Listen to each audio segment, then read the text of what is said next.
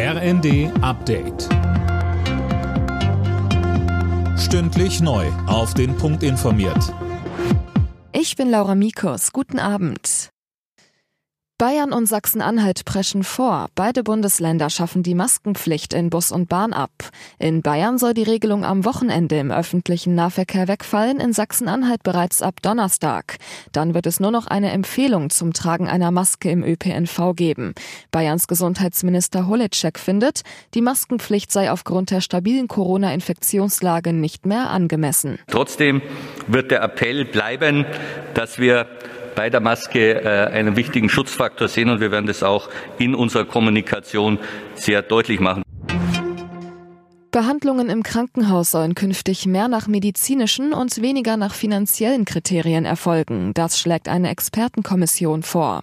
Sönke Röhling, bei den Reformplänen liegt ein Fokus auf den sogenannten Fallpauschalen. Ja, bisher war es ja so, dass die Kliniken je nach Diagnose einen bestimmten Betrag für die Behandlung bekommen haben, egal wie aufwendig sie tatsächlich war. Das hat für diverse Fehlanreize gesorgt. Einmal, dass Patienten möglichst günstig versorgt werden und zum anderen, dass teils unnötige OPs gemacht werden, weil sie viel Geld einbringen. Insgesamt klagen die Kliniken aber über einen enormen Kostendruck und der soll jetzt genommen werden. Wann das System kommt, ist noch offen. Die Expertenkommission schlägt aber vor, es über einen Zeitraum von fünf Jahren schrittweise einzuführen.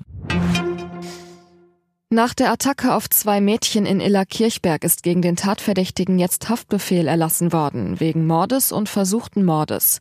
Er befindet sich in einem Krankenhaus für Häftlinge, weil er sich bei dem Angriff selbst verletzt hat. Die EU-Staaten haben sich auf gemeinsame Regeln für die Nutzung künstlicher Intelligenz geeinigt. Unter anderem soll KI nicht genutzt werden dürfen, um Menschen nach ihrem sozialen Verhalten oder Persönlichkeitsmerkmalen zu bewerten. Justizminister Buschmann begrüßt die Einigung.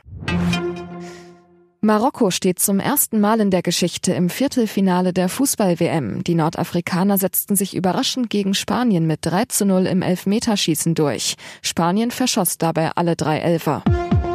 Alle Nachrichten auf rnd.de